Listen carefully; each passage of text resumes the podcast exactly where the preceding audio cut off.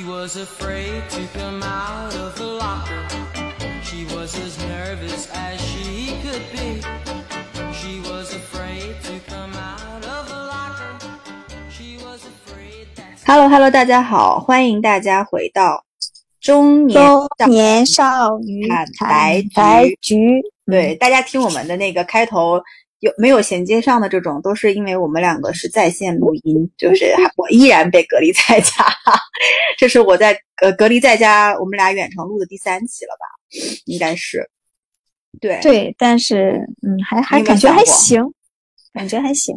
哎呀，就就像你在上一期节目说的，我最近已经很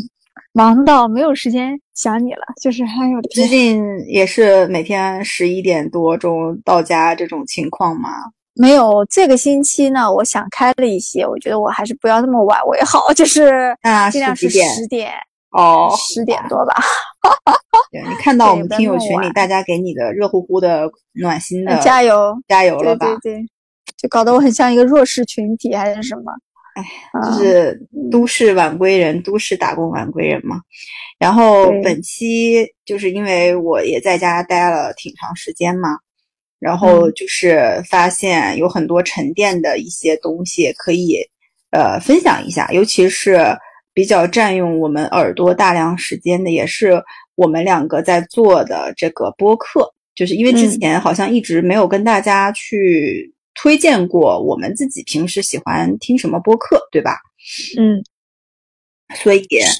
嗯、我们是打算今天跟大家把我们两位主播比较喜欢的一些播客做一个推荐啊。嗯，好的，这个这个其实，嗯，对我其实听听东西听挺多的，但我听的都不一定是播客，你知道吧？所以呢，在这件事情上，我的那个意见可能就是仅供大家参考一下，就是参考一下。嗯，行，那今天我就作为主讲人，好不好？好的，好的，我觉得可以的。嗯也对，因为在家有时间嘛，就给大家认真的写了写几个，就是我平时在家有时间，对播客，嗯，大家反正还是你在家有时间听播客？没时间听播客，就嗯，在家没时间听播客，那个这些都是之前听的，都是之前听的，然后嗯给他昨天花了下午的时间整理了一下。嗯，那我们就嗯按照，我觉得按照什么维度呢？我也在想，我觉得就按照我们一天的这样的一个生活作息，一天的时间维度吧，就从早上起来，然后到中午、到晚上，就你不同的生活场景下适合听什么播客来做推荐吧。因为嗯，每天大概我们可能有时间在听播客的时间，肯定是早上，比如说通勤开车的时候，对吧？开车的时候，坐地铁的时候，呃，或者是嗯早上就是做家务、打扫或者做早饭的时候啊，嗯这个。然后中午的话呢，像我因为喜欢中午健身嘛，所以我嗯中午在跑步的时候。我是要听一些播客的，然后还有一些，就像同学可能在那个午间遛弯儿的时候，工作可能都嗯忙，午间遛弯儿的时候，一个人可能还想听一听，对吧？嗯还有一种就是可能呃比较多的场景，其实是也会看到那个播客的那个收听时段，更嗯多的是在晚上，晚上的七八点钟之后。啊，就嗯可能全天的工作结束了，那大家在通勤开车的时候，或者是小区遛弯儿，或者是健身，或者是晚上洗澡那个洗漱的时候，可能会嗯听一些。呃，还有还有一部分是晚上睡觉之前，就是会伴着去听的。嗯，这类你的场景怎么这么多？你知道我只有两个场景吗？第一个场景叫开车上下班的时候，第二个场景叫睡觉前。啊睡觉前听是吧？我通常只是放着声音陪我入眠。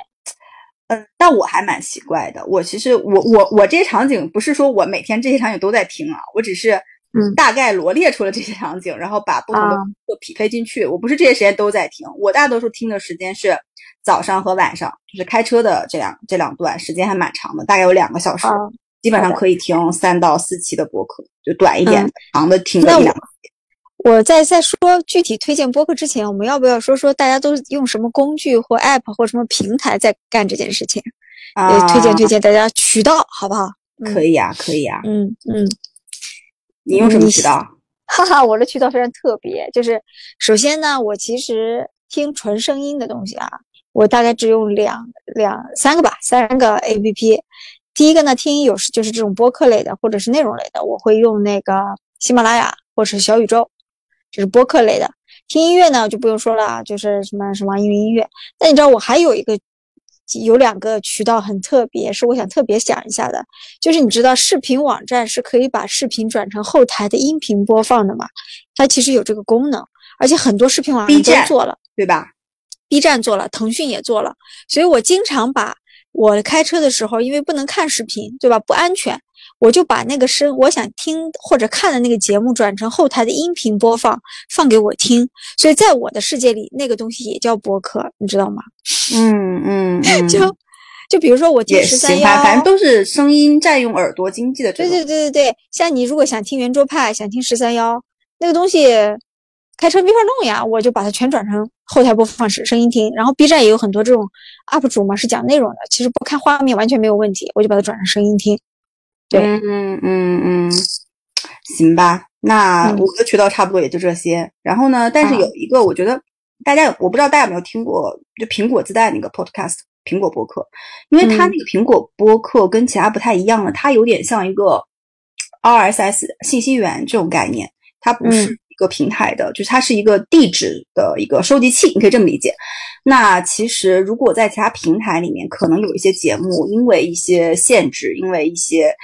话题的敏感，可能被下架，或者是被怎么样。就是我们俩节目有的时候会会涉及一些那个敏感话题的时候，也会被下架。那这些可能有一些好内容就听不了。但是，就苹果的自带的这个 Podcast，它它是可以听的，所以我觉得就是这个可以作为一个泛的一个听的一个收听的一个渠道，反正大家也可以在那个上面去听，反正内容都一样，好吧？那就是收收收听渠道。那我们不然就开始正式的介绍吧。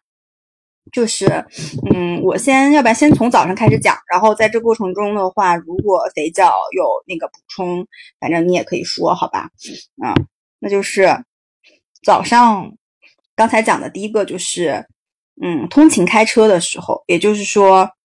因为我觉得早上听播客呢，它是适合开启一天的，它是一个开启一天的这个非常好的一个时机，所以我觉得早上的话，我会比较推荐听那种就是振奋人心的那种播客，就它一定是有一些信息的含量、知识含量的，然后或者是能鼓舞你开启这个。就是信心满满的一天的，所以早上呢，我会推荐第一个是学英语的，呃，一个一些播客，就早上学英语效率比较高。那我通常会听一个不超过二十分钟的这种英语类的播客，比如说像啊叫 Pansy Jenny 告诉你，它是一个嗯中英为中英文就穿插着对谈的这种一个播客，它是那个开言英语旗下的播客。然后因为两个主播呢都生活在就加拿大温哥华。中英文穿插每一期，他们会嗯介绍一下最近流行的一些热点啊，或者是大家啊在学习语言中遇到的一些难懂的词，或者是容易混淆的一些词，或者是一些俚语的一些表达方式。嗯，整体的氛围非常轻松，然后它背景会有那种爵士乐，然后听下来就你感觉没有在把它当成一个学习的感觉，你会把它当成一个。就是在听两个朋友在你旁边用中英文对话，然后早上听时间也不长，十多分钟，我觉得是一个对于初学者非常友好的一个播客，因为你一般就英文讲完，那会在中文可能再去稍微对应的解释一下，所以也不会存在听不懂这样的一个情况。然后呢，主播的声音都非常的温柔。然后我觉得很容易坚持下来，可以作为一个早间的一个听英语的一个习惯吧。如果你刚开始学英语觉得比较难的话，可以选择这个。那么第二个就是说，如果你其实已经不是一个英语的初学者，至少是一个，呃，我觉得掌握一些英语的，就是有学过英语的一些水平，至少到大学四级以上吧。我觉得你就可以听一档播客，它是呃名字叫 Life Kit。它是 NPR，就是 NPR 旗下的一档，就是解决生活里的问题，或者是关于呃时下的一些生活方式的讨论和小建议的一档播客。然后通常它一期是有十五分钟左右，然后呢，基本上词语的对答的方式非常的口语化，以访谈为主，就一问一答，一问一答。整体的词汇量的一个丰富度和一些呃口语的语言的一些应用，是在这个里面，我觉得是可以学到很多的。然后呃，听这个播客的话，就既可以学到英语，也可以学到生活里的关于生活里面的，比如说呃如何去保持一个好的习惯啊，那如如何去呃健身，然后一些生活小妙招跟技巧吧。然后，呃，这个里面，在这个 Life Kit 里面，我比较推荐的一个单集，就是大家也可以去，呃，去找一下啊。它是讲一个关于习惯的，关于怎么去找到你自己去生呃生活习惯的一个这样的一集播客。然后我也会把它放在 Show Note 里面，然后大家可以去找啊。这个是早上在通勤开车的时候。啊，我建议大家听的是英语学习类的这类型的一个播客。然后呢，嗯，另外一个早上可能比较通用的场景就是你可能在做早饭啊，或者是洗漱啊、打扫卫生的时候，可以去听一些偏新闻资讯类的，呃，和新闻快讯类的这类型的一个播客，比如说像生动早咖啡。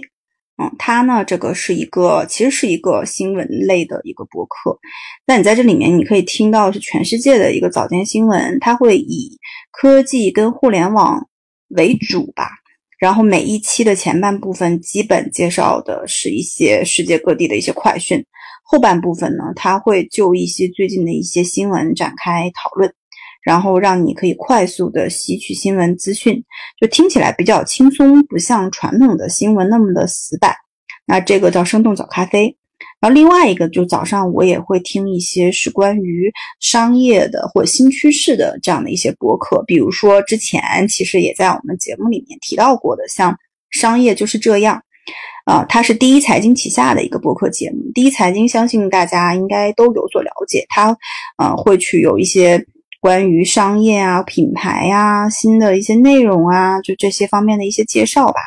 然后两位主播都是第一财经的一个员工，所以说，嗯，我会觉得在众多的一些商业节目里吧，我最喜欢听这个，因为它深度呢可能不是最深的，但是聊起来特别口语化。然后每一期会以一个商业为主题，或者是新的商业机会的观察和展开讨论。比如说他们之前。呃，观察到琳娜贝尔在迪士尼大火，就是那个他们就讲了，哎，为什么琳娜贝尔会爆火？他讲了这个 IP，呃，由琳娜贝尔这个 IP，然后讲到了迪士尼怎么去运作它这些 IP，然后再讲到了说，那琳娜贝尔其实这种 IP 的形式在全世界范围内还有哪些，会火多久？我觉得会是一个关于。比如说，你可能是做市场营销行当的啊，或者是做品牌行当的，听这个东西，我觉得多多少少还是会有一些启发跟思考的。嗯，然后，嗯，在这个商业就是这样这个播客里面，我比较推荐的单集是，它有一期讲 Manner 咖啡的，就大家都知道 Manner 咖啡，嗯，在上海基本上是呃铺铺的最广的一个这样的一个咖啡品牌吧，就是咖 Manner 咖啡，它是凭什么做到好喝？然后又便宜，然后又是有那么多连锁店的，这是一期。还有一个就是他做了一期年度盘点，二零二一十大十亿国十亿公司国内篇，啊，这个是我推荐的两个单集。然后还有一个关于商业的，就是播客叫备忘录。备忘录的话，它跟呃商业就是这样有点像，不过呢，这是一个投资人就是办的一个节目，所以他会从投资跟行销的角度。去看说不同的商业现象和一些新的品牌的一些机会，然后他的主播是叫 Basie 李倩宁，然后他是呃蛮有个人魅力的，相当相对于就是商业就是这样，这个的整体的深度可能会更深一点。反正嗯，关于领域里面的感兴趣的话题，关于商业的现象，大家也可以在备忘录里面去收听啊。那基本上在早上这个环节，我推荐的就是。嗯，这类型的，北角有没有什么补充？嗯，就是因为我早上嘛，就是我属于那种一天都比较忙，然后我其实对世界发生了什么经常就不知道，所以我一般早上的时候就会打开那个喜马拉雅听那个今日热点，你知道吗？啊，新闻类的。对，他会把前一天发生的事情呢，就碎碎叨叨的全跟我说一遍，就是对我来说还挺重要的。那近期就有比较比较比较讨厌的，就是每天都是俄乌局势嘛，啊、然后对那个太热了，但是还有之前呢中概股，对，之前他就会混混合着告诉我，比如说军事上的、政治上的、金融上的，比如说哪天什么这个股票跌啦，怎么怎么大涨，他都会告诉我一遍。然后呢，我就从那里呢获得一些谈资。你知道，如果你对你都不知道世界发生了什么，你何必有时候和别人聊天或什么就没有谈资了嘛。我基本上就是靠那个东西获得一些时事对时事的认知和谈资，然后嗯，对，就是快速的呃补充一下时事新闻，因为我其实不太喜欢刷那个今日头条什么的。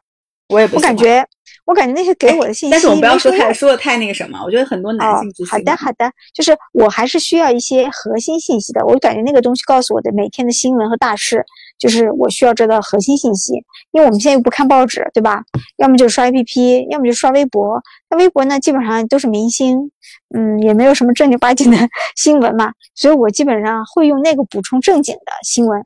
和世界大事件。那个是我比较比较重要的一个渠道，但如果当我比如说，但因为我开车时时间比较久，我通勤时间比较久，那个东西我听个，然后我是靠那个东西补充前一天发生的所有事情的，这个世界嗯发生了什么的，这个这个这个这个是靠这个。嗯，那你会用早晨的时间去听一些英语吗？还是你的英语会放在中午或晚上？我现在不听英语，对，好 吧，因为太忙了，也可以理解。那我就不然开始讲中午吧，讲午间的好播客推荐，好不好？好的，那嗯么午间时段来了，到了中午的时候呢，经过一上午的忙碌，我觉得中午的时候，反正我自己的场景啊，一个是健身的时候，呃，一个是遛弯散步的时候。中午的时候，我觉得就不要听太知识密度太强的了吧，就是比较适合听一些闲谈类的，不需要太费嗯脑子的，然后可以让时间过得快一点。尤其是健身和跑步的时候，你需要听非常非常能吸引你专注力的东西，让你去忘却你在跑步这件事情。嗯于是呢，我也当时其实这个播客，我接下来要推荐这个播客是我所有播客里的 number one，是我收听时长最长的年度，我几乎每一期都听，甚至有有的时候听两期。那为什么会这样？就是因为我是在一般是在跑跑步健身的时候去听，然后它真的也非常有趣，但是。你说纯那种知识密度，跟我前面推荐的那那种播客去比，它知识密知识密度是不大的，但是就很有趣。就是嗯我之前应该也跟肥脚讲过，就是 Fit Girls Weekly Chat，就是两个运动方式的博主，然后大 G 和维亚，他们是两个北京大妞儿。然后这两个呢，也是我入门播客的一个领航者吧。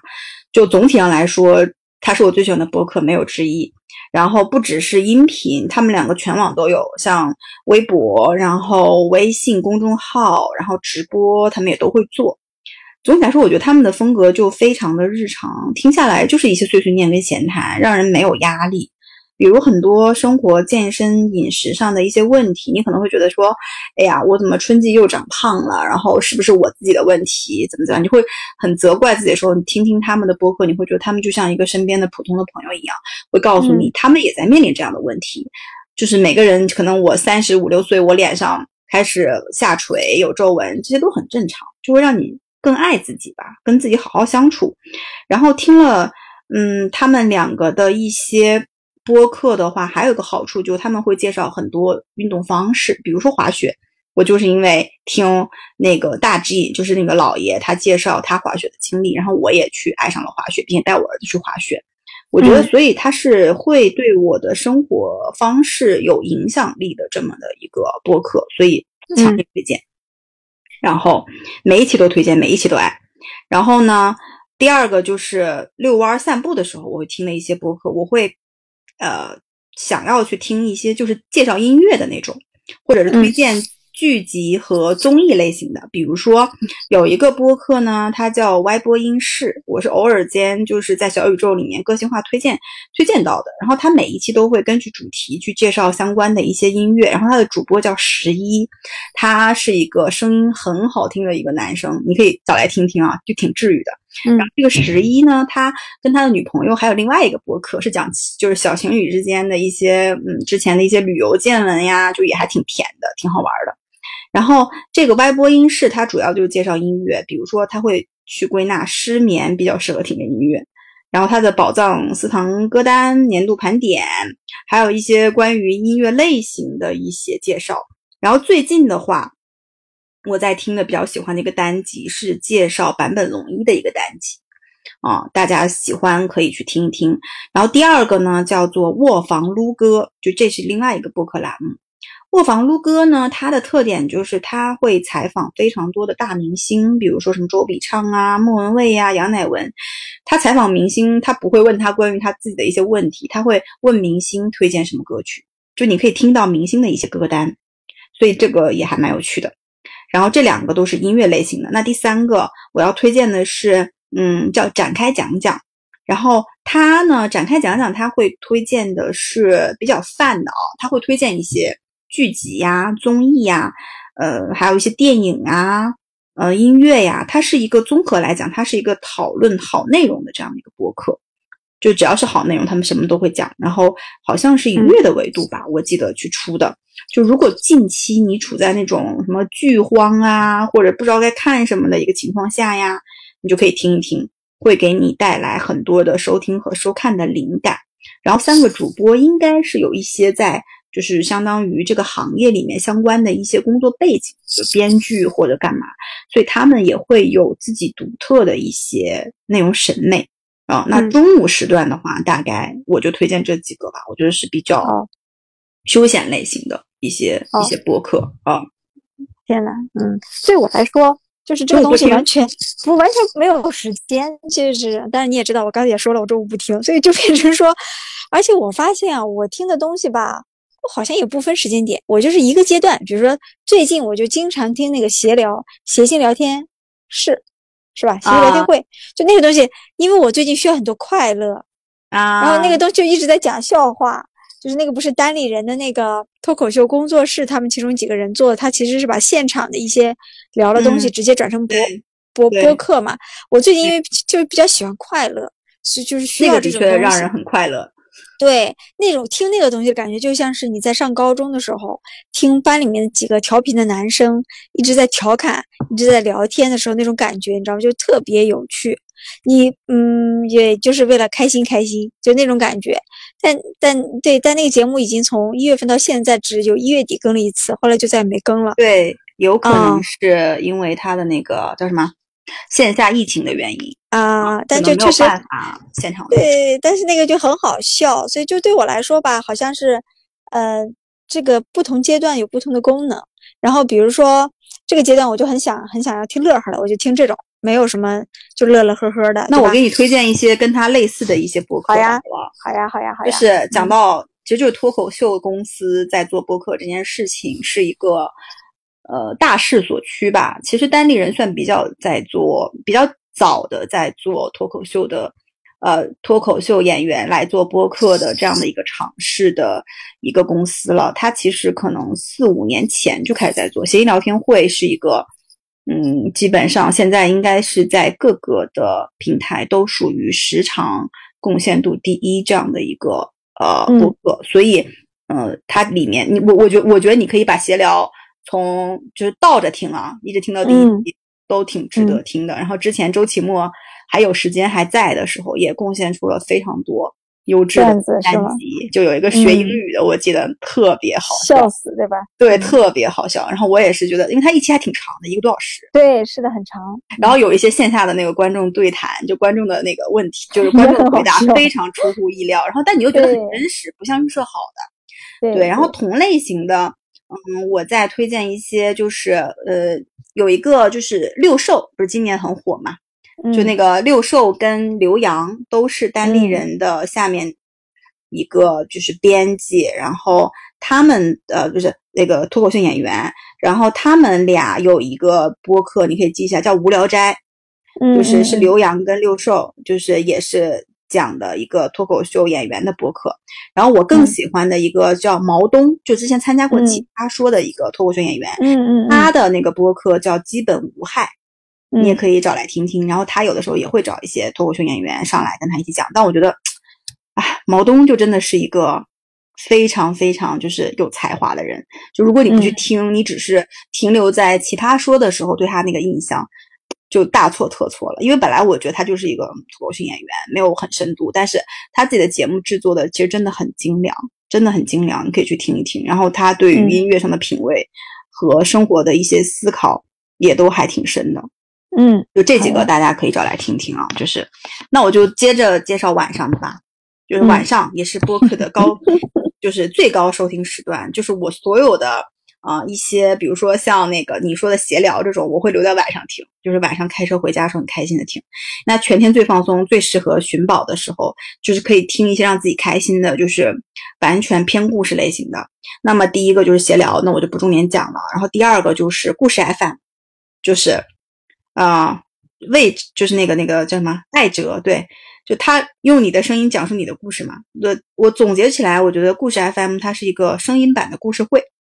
就小的时候故事会大家应该都看过，就是嗯很多很精彩的故事。然后它更新频率非常的高，它每周要更新三次。它的节目密度，我觉得如此之高的情况下，还能保证每一期的整个剪辑和节目的质量，它就是一个非常专业且成体系的这样的播客机构才能够做到的。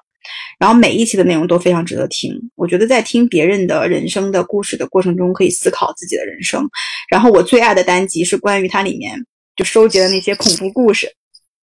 什么万圣节恐怖故事系列，就是那种还有那种什么鬼节恐怖故事系列，真的听我这种听起来，如果尤其在晚上开车回去听啊，就真的是毛骨悚然。然后这是第一个故事 FM，第二个推荐的就是叫日坛公园。日坛公园的话，我不知道肥脚知不知道，它是一个呃国内比较早的，很早吧，就比较成功的，不管是从主播阵容，还是录音设备，还是内容选题，都非常的专业，就专业到就他们现在其实已经在好像搞那种，就是有点像机构联盟，就是那种呃播客联盟的这种东西，然后会一起嗯去、呃推荐一些品牌呀，或者是干嘛，就是已经走到下一步了。然后呃讲回这个节目吧，因为他两位主播就都非常的有特点，然后李叔就非常感性，然后小伙子呢就是那种就北京长出来的那种男男生吧，也不是男生男孩儿，男人的那种很包容，然后就很贫的那种感觉，就北京人讲话那种感觉。然后呢，但是我最爱的还是他们的就编外的一个主播叫李淼，就李淼谈嗯奇案，就他会讲日本的一些奇案，哎，这个很适合你听。就他每一期会讲一些什么银行抢劫啦、杀人啦，但是都是关于日本的一些这种奇案，然后讲述非常生动，完全沉浸其中。我基本上李淼的每一期我都听了，然后他嗯。还会定期去邀请一些没有那么知名的名人来访谈，比如说近期超火的几万少女的偶像金世佳，就金世佳最近不是突然又火了嘛？但其实嗯。你找金世佳的访谈也好，各种也好，只有日坛有。然后日坛做了非常多期关于金世佳的，大家如果喜欢金世佳，可以找来听听。然后你可以去从那些节目里面知道哦，金世佳是一个什么样子的人，他为什么没有微博，他为什么是这样的一个处事方式。我觉得多多少少吧，就是能听的比较，就是可可以对这个人有更深度的一些了解。那日坛公园介绍完了，那第三个呢是一个叫楼上两位的一个播客，这个呢也是一个就是那种，呃，这个主播叫赵大晴，他是就他是单口啊，就他一个人讲，然后每期不长，然后，听声音和节奏就知道她是一个非常热爱生活、很开朗的这么一个女孩。然后，但我不知道为什么叫楼上两位，但听下来感觉就很轻松，就好像一个好闺蜜坐在你的车的副驾驶，然后跟你在碎碎碎念的这种感觉。然后他会分享他自己的一些生活见解，比如说他找了他前段时间找了个人算命，然后这个人讲他命里怎么怎么样，就跟他讲这些东西，就还挺好玩的。嗯，然后嗯，还有一个要推荐的是贤者时间。贤者时间呢是一个比较特别的，我觉得可以叫素人，也就是普通人，普通人讲述普通人自己的故事这样的一个播客。因为两位主播都是非常普通、非常真实的素人，然后在这个节目里，你听不到那些新潮的生活方式和一些装逼的词语，或者非常有深度的知识体系的内容。但是呢，就是两个主播一起租房子住是最好的朋友，很简单、很纯粹的一些生活和对于生活中焦虑的一些很治愈性的一些谈话的东西，然后就会感觉是那种无滤镜的生活吧。嗯嗯，就好像还原我们身边，就你可能远房的表弟、表妹这种他们真实的生活里的这种感觉的一个节目，所以叫贤者时间。嗯这是晚上的通勤开车的一个就是播客推荐。嗯然后呃还有，那我不然把那个就是洗澡的时候做饭洗澡适合听的一些，再讲最后一个了啊。最后一个啊，就是就是晚上做饭洗澡的时候，比较适合听一些闲谈类的，然后时间相对较长、成体系的这样的一些博客。那我要推荐的也是我非常喜欢的一个，叫“来都来了”。来都来了呢，它是两位上海的这种白领创建的闲聊式的博客，话题都非常的有主题性，他们会一个系列一个系列这样去讲。啊，然后跟就是有点像 Fitful 呃呃 Fit Girls We Weekly Chat，他两位是北京的这种大妞，然后这个呢是上海的两个白领，就是你能感受到不同的一个生活的方式跟场景的一个切换。然后我比较喜欢听的来都来了的系列，就是如果你也喜欢看金庸，你可以去听从女性视角。里面去介绍金庸的这种感觉，他们去讲金庸，他们不会讲武侠世界的一些，他们会讲金庸里的爱情，比如说讲张无忌跟赵敏的爱情，讲呃郭靖跟黄蓉的爱情，就是他们会去做这个金庸武侠系列，然后名字都起得非常好听。然后我最爱的一集是金庸武侠，爱是百转千回，笃信你你会为我来画眉。啊，就是这个，大家可以去听一下。反正就是，嗯，他的两位主播丸子和妮蔻都是非常真实、很温暖的这种女孩，也是能让你感受到非常真实的这样的一个播客吧。晚上推荐的播客就是这些。好的怎，么样？你听过没？嗯，有没有听过的？有的，有一些我是听过的，然后但因为我这个人就是我好像同一时间我听的东西，我会挑，比如说我听到有一个有兴趣的，我会把他的全部节目全全部撸一遍嘛。我倒不会说切，呃，就是同时听很多，我是这种人。所以我最近呢，由于我不分时间，对吧？所以我最近听的比较多的是两个，一个叫《组织进化论》，这个呢是飞哦书飞书那个团队做的。那、呃它的优点是什么呢？因为飞书大家知道它是做小企业，就是做企业应用的嘛，所以他就邀请了一些用了他这个产品的一些企业来分享其中一些话题，比如招聘啊什么的这种，还挺还挺有趣的。然后呃，因为还有就是飞书有个功能是可以写文档嘛，比如说把你工作中和管理中的跟一些思考嗯，对，把这种东西写下来以后呢，那个文档呢就会变成一种可以交流和就是分知识分享嘛，一种分享。然后他们就会根据这个东西写的，比如说有些人在这里面写的比较多，他们就邀请这个人来，他可能是一个创业者或什么，就讲一些东西。所以这个我还听的一些，还有一个呢就是那个乱翻书，啊、这两个不是？他这是原来虎嗅的一旗下的一档节目，其实也是偏商业媒体的这种吧。我最近就这两个算是还有闲聊听的比较多的，是是是嗯这几个。然后其他的呢，我其实是完全看内容，嗯，因为我比如说那期的标题就是你刚才说那个 manner 那个我听过的，但是那哎个节目里面对其他的跟我没有很兴趣的标题，我就不想点开听。我这种，我就完全看这个我也要标题看标题。哎，讲的东西我我喜不喜欢？喜欢我就点开听一下，不喜欢我就滑到下一个节目去。我是属于这种人啊，所以对我来说，现阶段吧，我只能说现阶段听这个东西更多的是获取，嗯，商业上的知识，工作中的共鸣。我个人感觉啊，我最近听的东西都是这种，然后就是放松，基本上？有没有效果？你觉得放松还是有效果的。听那几个大老爷们儿讲笑话，还是挺挺逗的。好笑啊？你觉得？哎，哪哪哪一期觉得最好笑？然后你都都很好。笑。哎呀，哦，对，毛东不也在那里面吗？对，但是你知道吧？我听我听这种东西，因为我其实不 care 是谁讲的，我知道他是单立人几个人，但我分不清谁是谁。声音属于这种都很好笑。郝对宇是每期都在的，我知道他们，就算他们说了我是谁谁谁，但对我听到后面对我来说就是几个大老爷们儿在讲笑话，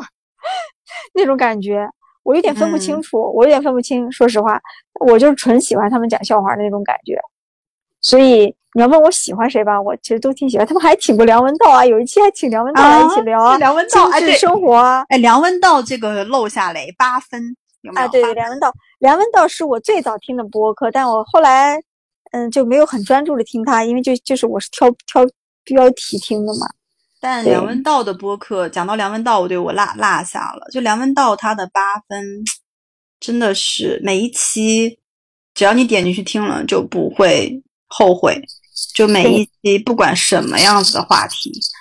关于疫情的，关于网上什么谩骂运动员的，就是嗯多小的、多大的，或者是关于他采访莫言的，就是他都能有他自己一整套成体系的一个嗯，结论或者是理论知识吧，就真的不服不行，就道长太、对呀、他这个人就沉淀就很深嘛。就是沉那淀。所以，所以我提到八分，我不得不提另外一个 A P P 高端知识分享，里面包括很多播客的 A P P 叫看理想。啊，对对对对对，你在那个里面听吗？会？嗯，我听过一些，对，有的是免费。但它它付费的太多了，它高质量内容几乎全是付费的，所以我就比较抠门儿，我就没怎么继续往下听。它是非常高端的，我感觉是偏知识分子的，不能还有艺术说高端吧，对知识分子的知识付费，它和那个呃，就是你听那个罗胖的那些得到的还不一样，得到是非常商业化的，我觉得还是比较对商业化的，嗯。但是看理想就它这三个字就告诉你说，它是知识分子的分享，知识分享体系，呃，反正嗯我是挺难听得下去的，讲实话。对深 很有有深度的。然后呃，我我我我我听我也是挑里面我感兴趣的领域，比如说跟我有专业有领域或者什么的，但因为就比较贵，坦白说比较贵，因为它真的是它那些知识就比较精深，而且老师都比较好，所以嗯基本上它群体还是比较比较窄的。但是我觉得可以，大家可以下来看一看，那个是属于比较高端的播客，我觉得嗯，对，但我觉得我们也不能，我们不能把播客分为啊高端或低高低吧，就比较贵得是呃，知识的密度可能按照知识的密集程度，因为我觉得播客它其实分两条嗯线。我觉得嗯知识如果按横纵轴，可以分两条线，一条线叫做给你带来的情绪价值嗯的大小，对吧？这个情绪价值有有有有伤感的啊，有快乐的啊，有各方面的。有的人他可能就在情绪价值这这条上面在在追逐，说我要他提供给我什么样，比如说写信聊天会提供给你的是开心快乐，就捧腹大笑，就这种情绪价值。然后那有一些呢，可能是提供给你的情绪价值是让你思考一些东西的，然后这是一条线。有的人可能只在这条线上寻找，另外一条线叫做知识密集程度。知识密集程度的话，就包含像我们前面讲的商业的啊、学英语的啊，还有道长这类型的，还有看理想。刚才肥要讲，他可能是在知识密密集程度可能不停的往上面去走，但是呢，可能这个也要因人而异，看你什么类型的、什么专业的，现在在什么样子的一个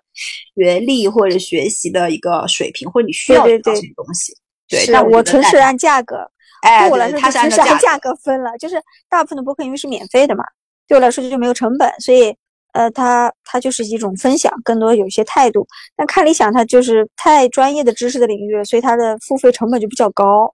它也嗯无形中筛选掉了一部分这种像我这种肤浅的听众。对，所以也把我肤浅，也也没关系筛选掉了。啊、也没关系，就是可能我不能说高端低端玩就确实那个东西比较贵，就是付费的成本比较高，所以大家可以就就自己的情况来选择付费的、免费的或者怎么样的。嗯嗯嗯，对，反正播客我觉得也是，就是什么咸菜、白菜、萝卜各有所爱。你看我我我们这个咸菜。还有人喜欢的，我们对既没有情绪价值，也没有知识深度。情绪价值我们还是有一点的吧，情啊绪价值还是带来什么样的情绪呢？我也不知道。对，反正就是就是老娘天下第一的情绪，就是感觉是反正这一期，反正就是关于我们在听的一些播客的一些推荐。然嗯后，如果大家喜欢这类型的推荐的话，我们还可以再做下一期，因为我还有非常非常多的播客还没有讲，所以大家也可以，我们在这期的那个 show notes 里面，我们会把这些我们讲到的播客跟推荐的单集都放在里面，大家可以自己找来听。一般我可以在小宇宙或者喜马拉雅应该都应该都能找到，对对对我就可以放一个放一个小宇宙的截图哎，我刚刚看了一下，我的截图还是一页可以放得下的。